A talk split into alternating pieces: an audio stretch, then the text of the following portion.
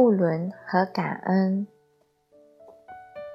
不交一问木姐，好，我十岁父亲去世，妈妈含辛茹苦把我抚养大，如今我已婚育，定居国外，家庭幸福。妈妈五十出头，身体不错，每年有半年时间在我这住。我妈在我十五岁的时候跟我的姑父在一起了，我姑并且都知道了。我姑父大她十八岁，这十几年来对我妈很好。我们两家住的不远，我姑父就两头住。我姑已经认命，不吵不闹。我姑家的哥哥姐姐也是敢怒不敢言。这些年一直相安无事，直到现在。我妈已经在国外，他们也是每天要视频。我丈夫不知情，一直说要给我妈找个老伴。晚年生活还是要有伴。其实我也希望我妈能在国外常住，这里环境好些。但我妈心心念我姑父，经常抹眼泪。回国了，又想外甥，不知道怎么办才好。木姐有主意吗？答：有代课老师，有代总统，也有代父。你称之为姑父的人，在你妈妈心中是个兼职夫丈夫，也是你的兼职父亲。他们的感情是在你父亲走后一点点积累的。妈妈一定也经历过无数挣扎，才突破人伦。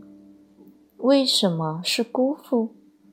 你们俩住得近，姑姑对早逝兄弟留下的妻女自然会多照顾，姑父也就来得。也就往来的多，带着十岁女儿的妈妈，正值中年，不管生理上还是心理上，都需要男人。可那个年代没条件上网约炮，找对象局限在同事朋友圈，人也放不开。若找个继父对你不好，他也不忍心。姑父和姑姑的亲近分担了他一些忧虑，也就没有那积极再婚。时间长了，他倾向把爱保留在家族里，搭把手能过就不改嫁。可是名声和气节不能解决一个女人的实际问题。他不找外人，接触最多又。对他好的姑父就会成为他生活中依赖的男人，大他十八岁的姑父或许还给了他父爱的感觉，于是他们在一起了。姑姑认命，有她的无奈和善良，毕竟还是一家人。闹翻了脸，互相伤害，不如顺其自然。她体谅你母女的难处，如果自己丈夫能弥补兄弟遗孀的缺憾，也算恩情。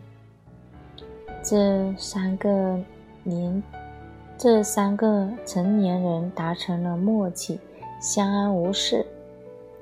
日渐长大的子女，尤其是敏感的你，反而有道德上的负担，因为常识告诉你。这关系是不正常的，不应该的。面对孤家的哥哥姐姐，你也似乎矮人一等。这些贯穿青春期的烦恼，在你结婚生子、定居国外后淡忘了。可妈妈再次和你生活，把姑父的影子也带来了，又给你困扰。你内心是希望妈妈。能和姑父结束关系，还两个家庭一个清静，而不是始终竖一块不伦的招牌在那，让女子无法优雅。妈妈抹眼泪，对姑父的思念，也有对晚年的迷茫。姑父作为他人生最困难时期的依靠，感情兴许比对你父亲还深。可这样一个人，他又没办法和他白头到老，名不正言不顺。而且人越老就越不能任性，要看子女的脸色了。要亲情还是爱情？